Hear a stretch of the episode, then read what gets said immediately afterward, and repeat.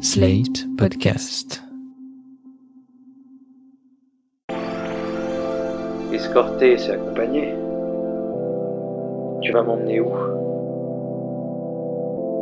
J'ai envie de partir avec toi. Que tu me fasses découvrir ce que je ne connais pas.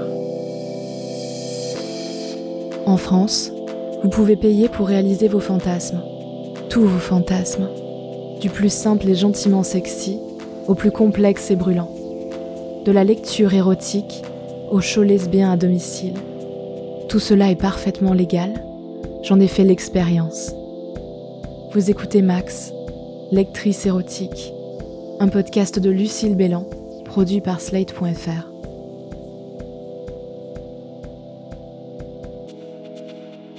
Quelques jours avant d'effectuer ma prestation test en conditions réelles, je rencontre Barbara. Comme Donoma, c'est une sweetie, mais son caractère est sensiblement différent de l'aspirante comédienne que j'ai rencontrée précédemment. Moi, la spécialité, c'est le kidnapping. Après, moi, je fais des interventions, euh, des fois, des, spectacles. euh, par exemple, quand on avait fait des, des événements avec My Sweet Fantasy, euh, j'avais fait des interventions en mariée, par exemple. Donc j'arrivais, c'était un lieu, par exemple, c'était le salon de la, littérature érotique. Et là, j'arrivais en mariée, je faisais une intervention surprise, je faisais un scandale, je faisais croire qu'il y avait mon mari qui avait oublié de venir me chercher euh, à l'église et que j'étais sûre qu'il serait ici, que c'est vraiment un salaud et tout, et que c'est parce qu'il y a Katsumi, c'est ça. Et du coup, j'ai lui montrer que moi aussi, je suis quelqu'un, une vraie femme, moi aussi, je peux me montrer nue. Et du coup, je fais un striptease triste sur du Maria Callas où j'enlève mon costume de robe de mariée. Et à la fin, ça se termine en It's raining men. Et je me marie quand même avec quelqu'un d'autre du public. Puis à côté aussi. on- C'est auprès de Barbara que je cherche la confiance qui me manque pour embrasser ma nouvelle mission de lectrice. Je vais bientôt jouer à l'escorte devant Arthur et un couple qui servira de jury. Et même si le moment sera sans enjeu financier, cela reste une épreuve. Je vais être jugée sur mes capacités à rencontrer ou non des clients, à me produire devant des personnes qui auront payé pour ce service. Je le vois comme un examen.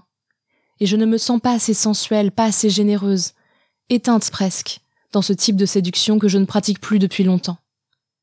Je me sens bien différente de Barbara, qui a fait du sexe son moteur. Moi, c'est déjà une vraie partie de ma vie puisque j'ai créé un spectacle qui s'appelle Les déesses de la fesse où là on rend le sexe pas tabou et qu'on le libère. Euh, j'ai travaillé pendant trois ans avec les, les- le chochotte où, c'est du striptease. Quand je fais mon anniversaire, je déguise les garçons en, en stripteaseur. Donc je pense qu'en fait c'est, je, je respire ça. Je, ça en fait partie, oui, ça fait partie clairement de ma vie. C'est quelque chose qui durera parce que je suis comme ça. Parce que je suis une obsédée mais une obsédée déguisée derrière des, des napperons, tu vois. Par contre, j'ai un truc très étrange, quand je lis la Bible, parce que maintenant je lis la Bible le, soir, et ben quand je lis la Bible au bout de deux pages, j'ai envie de me branler. Et je me suis posé, posé la question à mes amants, je lui ai dit pourquoi, mais parce que tu es tordu. C'est à Barbara que je pense quand je débarque, 40 minutes avant le rendez-vous, devant l'appartement de location où j'ai fait ma formation. Je porte ce qui est désormais ma tenue de liseuse. Je ne me suis pas coiffée particulièrement, parce que mes cheveux retombaient bien. Je les ai laissés comme ça. Je ne voulais pas que ça ait l'air trop artificiel. Je ne voulais pas trop en faire. C'est amusant, parce que le premier soir où on a enregistré dans un club libertin à Grenoble, pour le podcast Lieu du sexe, j'avais fait un maquillage spécial, avec des yeux très maquillés, et c'était très important pour moi de porter comme un masque. Là, avec mes cuisses qui se dévoilent à chaque pas, la chemise qui permet largement d'admirer mes seins, mes cheveux au naturel et mes lèvres nues, je me trouve fragile.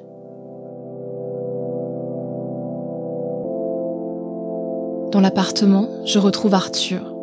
Il a déposé sur la table le sac au logo de l'entreprise qui contient le matériel. Nous discutons de tout et rien, tandis que j'installe la rallonge électrique, les spots et l'enceinte. Je remarque qu'il surveille d'un œil combien de temps l'opération me prend. Et puis il y a ce temps d'attente un peu bizarre.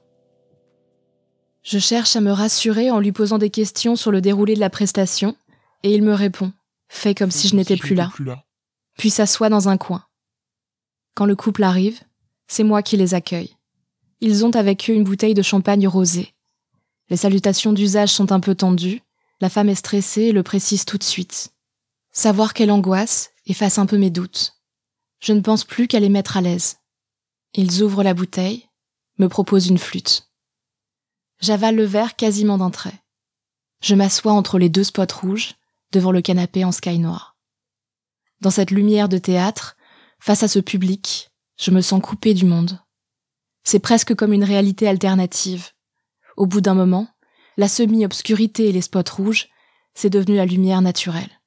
Je leur parle un peu de littérature érotique, et puis je leur propose de commencer la lecture. À ce moment-là, je les manipule un peu, parce que je sais qu'il y a un texte qui me plaît moins. Il faut y faire des acrobaties et mimer. Moi, je suis plus à l'aise avec le texte de Mazor, avec la cravache. Je me sens mieux avec l'accessoire, comme accompagné par lui. En tout cas, quand je leur donne le choix de la première lecture, j'oriente leur décision vers le texte qui me semble le plus naturel. Et je commence. L'homme du ghetto prit la main de la baronne et plein d'enthousiasme la pressa contre ses lèvres. Je prends mon temps. Quand m'autorisez-vous à venir dit-il. Demain soir, à huit heures. Je me lève, et puis je m'assois sur l'accoudoir du canapé, à côté de l'homme. Dois-je apporter la fourrure et le fouet? Je dévoile mes bas, je le sais. Je m'en occuperai. Je suis très concentrée. Mais en même temps, j'ai l'impression qu'il manque quelque chose. Peut-être que je ne bouge pas assez. Je l'ai fait rire. Lui est très détendu. Du coup, j'en joue un peu. J'en profite pour m'en servir comme d'un complice. Quand le texte est fini, je suis censée me lever. Inviter les gens à aller dans la chambre, à se déshabiller, à se mettre sous les draps, à faire ce qu'ils veulent, tout ce qu'ils veulent l'un avec l'autre. J'allume la lumière. Mes chaussures sont en train de me tuer les pieds. Je suis vraiment en train de souffrir. J'essaye de ne pas tomber. Je les installe dans la chambre et je ferme la porte coulissante. J'attends un instant. Je bois deux grandes gorgées de champagne. Quand ils sont prêts, je les rejoins. J'ai éteint la lumière qui était un peu agressive et j'ai mis deux bougies sur les tables de chevet. J'ai bougé mon spot rouge de place pour qu'il soit sur nous, dans la chambre. Rien de tout ça n'est naturel, mais c'est mon rôle de rendre ça facile. Il faut continuer à parler, il faut meubler, il faut être gracieuse. Eux se sont installés l'un contre l'autre dans le lit. Je commence le second texte, le plus long. Je suis sûre à son oreille à lui. Sous les draps, ils se caressent tous les deux. Je sens les mouvements. J'essaye de ne pas casser leur dynamique, en ne me mettant pas trop entre deux. Au bout d'un moment, j'ai oublié qu'ils voyaient mon cul, et que dans l'autre sens, ils avaient vu mes seins. Je ne me suis jamais déshabillée, mais les positions prises étaient propices au mouvement du tissu. Dans la chambre, je n'ai presque plus été capable de les regarder dans les yeux, alors que dans le salon, je faisais tout, tout, pour que ce soit le cas.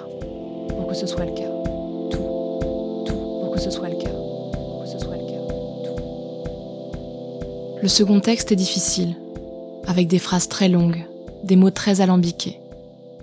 Tout à mon rôle de liseuse, je fais quelques parenthèses pour expliquer des points de vocabulaire en français daté, comme Monsieur Jacques, qui est une métaphore pour le pénis.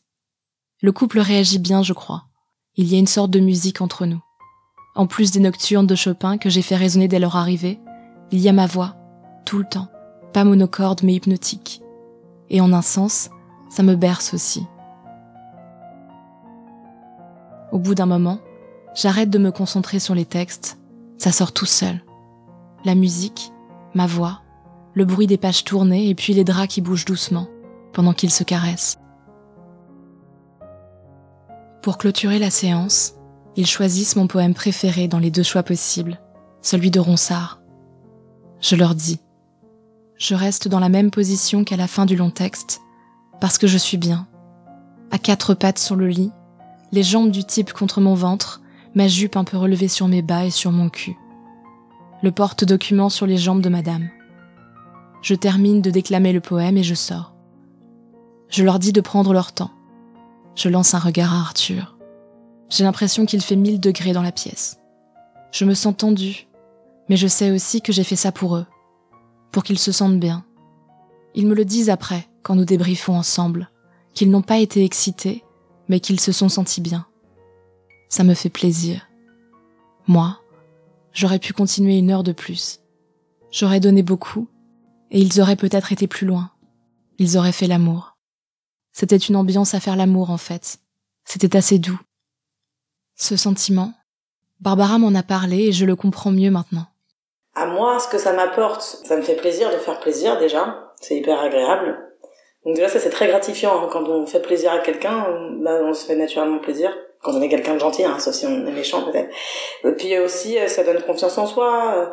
Enfin ça ça permet d'entretenir la confiance en soi parce que maintenant ça fait longtemps que la confiance en moi dans moi-même elle est un peu rodée, ça va, je suis à l'aise, mais ça l'entretient voilà d'avoir ces ces regards, ces gens satisfaits, de se dire bah on peut donner du, du plaisir, on peut rendre les gens heureux on peut satisfaire les gens, je me dis, bah, c'est quand même un super pouvoir, quoi. C'est génial, tu vois, c'est pas... J'ai trouvé mon super pouvoir.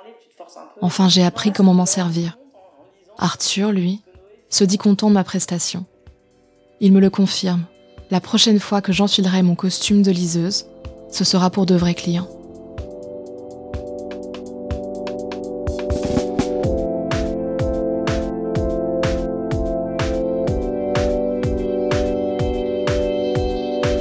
Vous venez d'écouter le troisième épisode de Max, Lectrice érotique, un podcast de Lucille Bélan, produit et réalisé par Slate.fr sous la direction de Christophe Caron et Benjamin Septem-Ours avec Aurélie Rodriguez.